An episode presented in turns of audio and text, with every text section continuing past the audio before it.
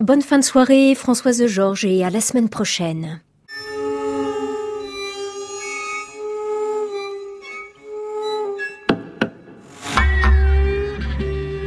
À l'abrévé, Anne Montaron, France Musique. Bienvenue dans la forme longue de nos Alabrévés, une émission en forme de portrait, ce soir celui du compositeur Lionel Bord.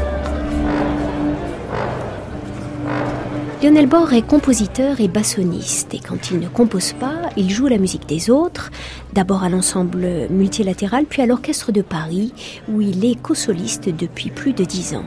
Et c'est de sa place de bassoniste dans le pupitre des bois qu'il entend régulièrement l'orchestre sonner tout autour de lui. Quelle perception on a des voisins quand on est bassoniste au sein d'un orchestre? Qu'est-ce qu'on entend le plus? Qu'est-ce qui est le plus intrusif? Comment ça se passe? Bah ça c'est très simple. Ce qui est le plus intrusif, c'est évidemment ce sont les, trombones qui sont juste derrière nous. Souvent en plus on joue la, même partie que les trombones. Donc euh, dans un grand outil orchestral, euh, on n'entend absolument pas ce qu'on joue. En tant que bassoniste, on n'entend absolument pas ce qu'on joue. Et, euh, et, voilà, alors c'est vrai que du coup, comme on est en plus un peu assommé entre guillemets par les trombones ou par les trompettes ou voilà ou par les cuivres en général de, par notre position euh, on n'a plus aucune perception de, de, ce qui se passe dans, le reste de l'orchestre. C'est-à-dire on n'entend pas la première ligne de la petite harmonie qui est devant nous les hautbois sont inexistants les cordes pareil euh, voilà. Et, et, bien souvent euh, on a une perception faussée de l'œuvre qu'on est en train de jouer alors quand il s'agit d'une œuvre très connue du répertoire, euh, on arrive à reconstituer avec notre oreille ce qu'on a l'habitude d'entendre dans un disque ou dans un concert. Mais quand c'est des pièces moins connues ou des pièces de musique contemporaine, euh, c'est plus difficile de se faire une idée. Alors moi qui suis compositeur, souvent mes collègues alors l'orchestre viennent me voir quand on fait de, la, musique contemporaine en disant qu'est-ce que tu en penses, qu'est-ce que tu en penses? Je me dis bah je sais pas trop parce que de ma place j'entends pas la moitié de ce qui se passe donc. Euh, Est-ce que peut-être c'est cette frustration qui vous fait écrire pour orchestre? Je pense, oui, certainement. Ouais.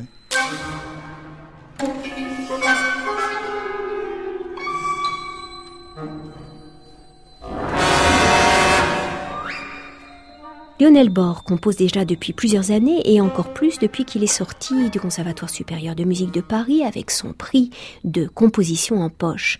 Pour l'orchestre, justement, il n'avait à ce jour composé qu'une seule pièce à laquelle il avait donné un titre à deux entrées. D'abord, Poursuivant l'ombre comme un rêve, puis Essai pour orchestre en hommage à Mendelssohn.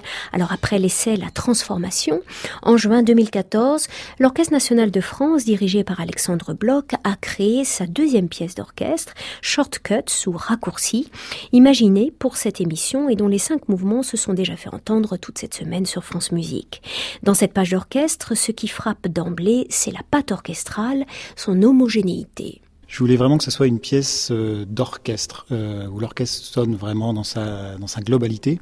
C'est hum, là aussi il y a une constatation que j'ai pu faire euh, en, écoutant ou en jouant pas mal de pièces de musique contemporaine pour orchestre. Euh, je trouve qu'une chose qui, qui, qui, me frappe euh, dans ces pièces-là, qui revient très fréquemment, c'est l'extrême division des, des cordes mmh. notamment. Euh, et on ne peut pas du tout écrire de la même manière pour un pupitre de cordes que pour des cordes solistes. Et ça, c'est la première question que je me suis posée en abordant ce, ce, projet, me dire comment je vais écrire pour les cordes pour, pour que ça sonne en pupitre. Voilà. Ok, ça c'était très bien. Le début est très bien aussi. Lionel? Oui, juste deux petites choses pour l'équilibre. Est-ce qu'on peut avoir un peu plus de style drum dans le passage de 19 L'autre choix que j'ai fait est lié, lui, à la contrainte de la forme euh, de l'œuvre, puisqu'il fallait écrire cinq euh, mouvements de deux minutes chacun. Et donc, euh, je me suis dit qu'il fallait que j'utilise des idées très simples. Euh, enfin, disons que chaque mouvement se, se, concentre sur une idée très simple qui n'est pas besoin d'être introduite ni même développée et qui est une espèce de trajectoire comme ça qui balaye tout le, enfin qui balaye ces deux minutes. Euh, quelque chose voilà assez linéaire euh, donc c'est aussi ce qui donne le, le, titre de la pièce quoi c'est finalement un, shortcut c'est ce qui permet d'aller le plus simplement possible le plus rapidement possible d'un point à un autre et donc on retrouve ça un peu dans chaque mouvement je crois et puis j'aimais bien, euh, j'ai choisi aussi ce titre euh, en anglais parce que je trouvais que la sonorité était intéressante. Je suis très sensible à, à ça. J'aime bien euh, dans mes pièces donner des titres courts, des titres qui à eux-mêmes vont résumer un petit peu l'esprit de la pièce. Et, et je trouvais que d'un point de vue musical, d'un point de vue rythmique, Shortcuts euh, était tout à fait mmh. approprié.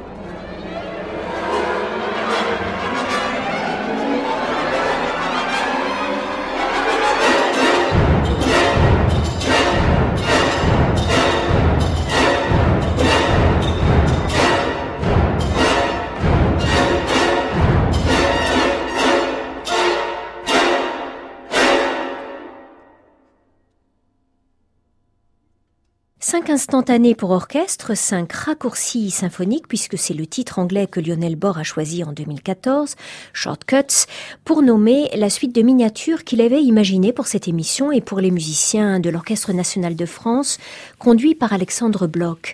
La reconstitution du puzzle ce soir permet de prendre toute la mesure de la trajectoire inscrite dans cette partition en cinq mouvements. Au fil des tableaux, l'orchestre a pris de plus en plus de relief. À partir du troisième mouvement, imaginé par le compositeur comme la clé de voûte de l'ensemble, cet orchestre s'est mis à vivre pleinement. Shortcuts a été enregistré dans nos murs à Radio France grâce à la complicité de Pierre Monteil, Adrien Roch et Daniel Zallet. Merci aussi à Irène Beraldo, sans qui cet l'abrévé n'aurait pas vu le jour. Anne Montaron, à l'abrévé, France Musique. Dans la mesure 34, s'il vous plaît. 34 directement que ce soit beaucoup plus court que ça qu'on et beaucoup plus de glissando. Lionel Bor connaît l'orchestre de l'intérieur. Son expérience de musicien d'orchestre lui permet d'intégrer à l'écriture euh, musicale quelques modes de jeu particuliers qui apportent du relief au fil des cinq mouvements de shortcuts. La voix dans l'instrument, c'est en effet très présent dans le premier mouvement. Euh, j'aime beaucoup ça parce que ça, ça permet de, de, de, perturber un petit peu le son, ça crée des, des voilà, des, des, choses qui me semblent intéressantes. Mmh. Euh, ça marche très bien en plus quand ils ont la sourdine parce que ça équilibre beaucoup le, le, le son de la voix et le son de l'instrument. Euh, on trouve aussi des sons fendus aux clarinettes. Euh, donc ça, c'est quand on fait éclater la note. Euh. On entend ça parfois de manière inopinée quand les clarinettistes font un pain. voilà, ce qu'on appelle des couacs. C'est le son fendu. C'est un son fendu, voilà. Ça... Mm. Mais quand ce son est contrôlé, ça peut donner des choses vraiment très intéressantes et ça, ça, produit un, en plus quelque chose d'assez spectaculaire qui peut vraiment dominer l'orchestre. Euh, si en plus on le renforce en demandant à l'instrumentiste de crier dans l'instrument en même temps qu'il joue, ça, produit vraiment un effet euh, saisissant. C'est quelque chose que j'avais envie d'essayer. Euh, parfois, il, m'est arrivé à l'orchestre, dans certaines pièces qui s'y prêtent, de m'amuser à ce genre de choses, c'est-à-dire sur des accords. Je pense par exemple au sacre du printemps. J'ai fait ces expériences-là dans le sacre, notamment. Sur certains accords du sacre, je m'amusais à faire des multiphoniques à la place de jouer la note que je suis censé jouer. Et à mon niveau, à ma hauteur, ce que j'entendais me semblait intéressant parce que l'accord euh, normal se mélangeait avec oui. l'accord inharmonique du multiphonique et, et, et, ça me semblait intéressant comme piste à explorer. Donc j'ai cherché un petit peu à faire ça dans cette pièce. Euh, donc on trouve ça dans le premier mouvement, mais on trouve ça aussi dans les autres mouvements sur des gestes plus rapides. Euh, il y a ces sons fendus de clarinette qui viennent se mélanger avec un mouvement ascendant des cordes, par exemple, choses comme ça. Oui. C'est une manière d'orchestrer un petit peu un geste de manière un peu différente. Quoi.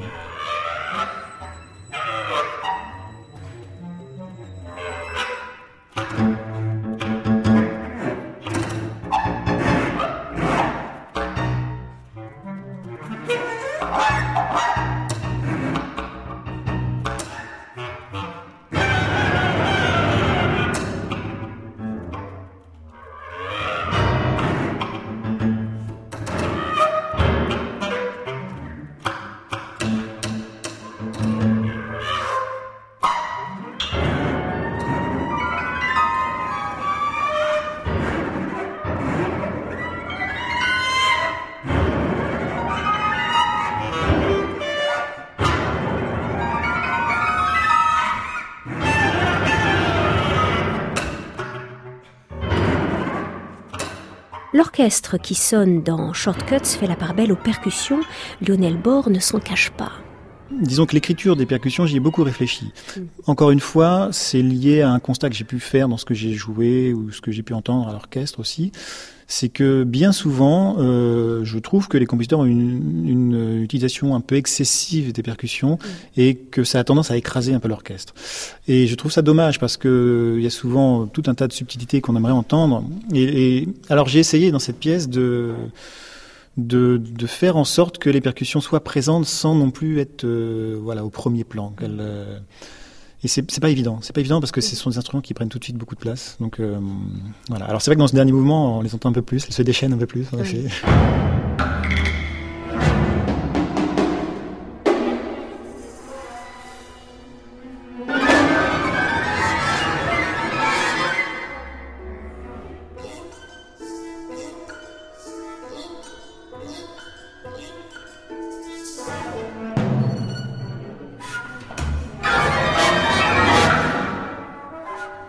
Lionel a étudié l'orchestration auprès d'abord d'Alain Gossin, puis de Marc-André Dalbavie. Je me souviens d'une remarque euh, d'Albavie euh, quand j'étais étudiant mm. chez lui. Euh, il m'avait dit, mais de toute façon, vous faites de l'orchestre, vous n'avez pas besoin de prendre de cours, vous savez ce que c'est que, vous savez comment faire sonner un orchestre.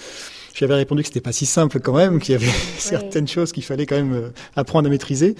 Mais c'est vrai que je, enfin, je comprends quand même ce qu'il voulait dire, c'est-à-dire que le fait d'être musicien d'orchestre et d'être familier, familiarisé avec ces sonorités, euh, il y a certaines questions que je ne me pose pas. Je sais, j'ai, je pense un, un sens euh, assez naturel des équilibres, des choses comme ça. C'est quelque chose que j'ai jamais vraiment travaillé, qui me vient un peu comme ça, mais bon, parfois ça ne m'empêche pas d'avoir des surprises, évidemment. Euh. Après, le danger aussi, c'est justement de, de, faire sonner l'orchestre comme on a l'habitude de, de, faire sonner un orchestre. Et ça aussi, c'est quelque chose que j'ai essayé d'éviter de, de, de, faire dans, dans, cette pièce. Je voulais aussi essayer de...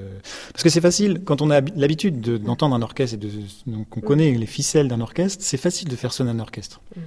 Enfin, c'est facile à dire, c'est peut-être pas facile à faire, mais relativement facile, on va dire. Mais, euh, mais après, il y a mille et une façons de faire sonner un orchestre. Et parfois, et c'est ça qui est hyper intéressant, évidemment, quand, quand je suis à l'orchestre et que j'entends certaines œuvres et que je tombe un moment sur un truc où je me dis, oh mais comment c'est écrit ce truc euh, mm. comment, comment ça sonne Pourquoi ça sonne comme ça? Qu'est-ce, Quel est le mélange de timbres qui fait que j'entends ça? Et donc je vais me mettre le nez dans la partition et des fois c'est des trucs tout bêtes, mais vraiment tout bêtes, mais auxquels on ne penserait pas parce que c'est pas ce qu'on nous apprend en classe d'orchestration. ça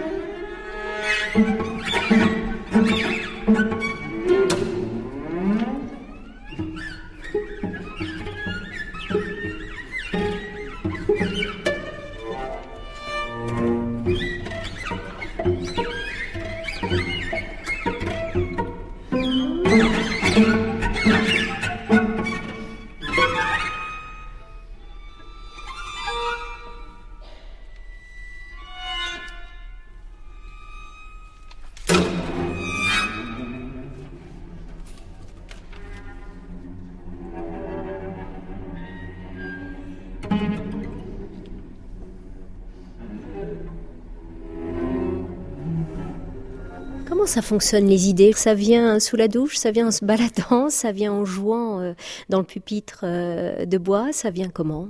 Ça vient, oui, ça vient un peu dans toutes les situations que vous avez décrites. Ça peut vraiment, enfin, en tout cas en ce qui me concerne, ça peut venir n'importe quand, n'importe quel moment. Ça peut parfois ne pas venir du tout aussi, euh, quand on en aurait besoin. Mais oui, c'est je ne saurais pas moi-même vous dire comment ça vient. C'est vraiment, vous voyez, je vous parlais tout à l'heure de ce tableau de Soutine qui m'a évoqué instantanément cette musique. Parfois, ça va être un texte, euh, un poème, ou juste une phrase, même des fois. parfois même, c'est un article dans la presse. C'est pas forcément un texte littéraire. Vous voyez. Euh, ça peut être un bruit dans la rue ou une succession de bruits aussi dans la rue qui vont avoir, euh, qui vont sonner de, je dirais, musicalement vraiment et, qui me semble intéressant. Oui, ça peut être tout un tas de choses, vraiment. Je me laisse, de ce point de vue-là, je me laisse aucune euh, limite. Et dans ces cas-là, vous avez sur vous un petit carnet ou? Toujours, toujours. Et j'ai même aussi, parce que le carnet, ça suffit pas toujours pour noter les idées. J'ai même un, comment on appelle ça, un, enregistreur vocal pour, euh, voilà, pour, pour, enregistrer. Euh, parce que parfois, ça va plus vite d'enregistrer, de chanter n'importe comment, ce qu'on a envie. Voilà. Puis après, on, l'utilise ou pas, mais bon, au moins il y a une trace.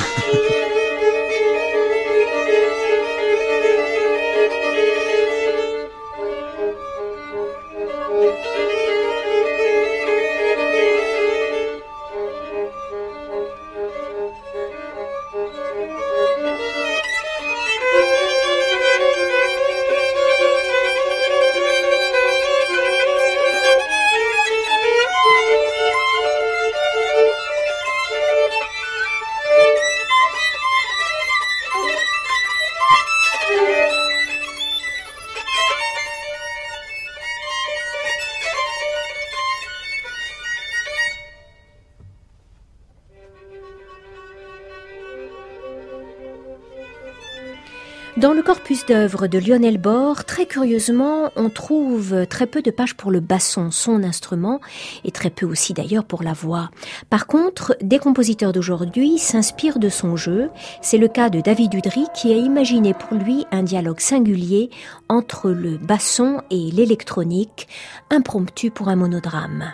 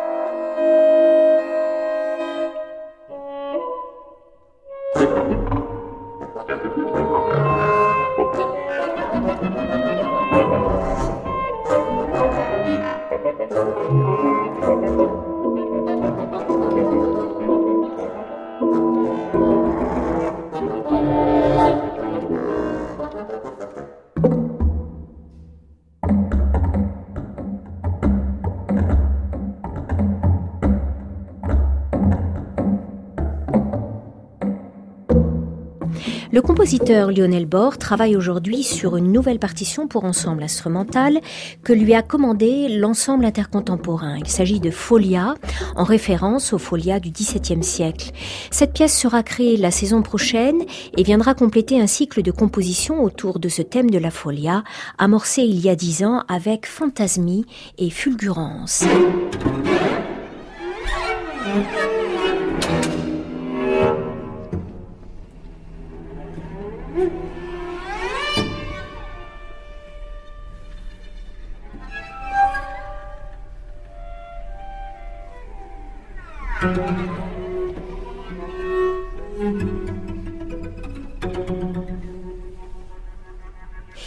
Puis si vous avez des enfants et que l'univers des contes d'Andersen vous charme encore, rendez-vous le 30 avril prochain à la Philharmonie de Paris.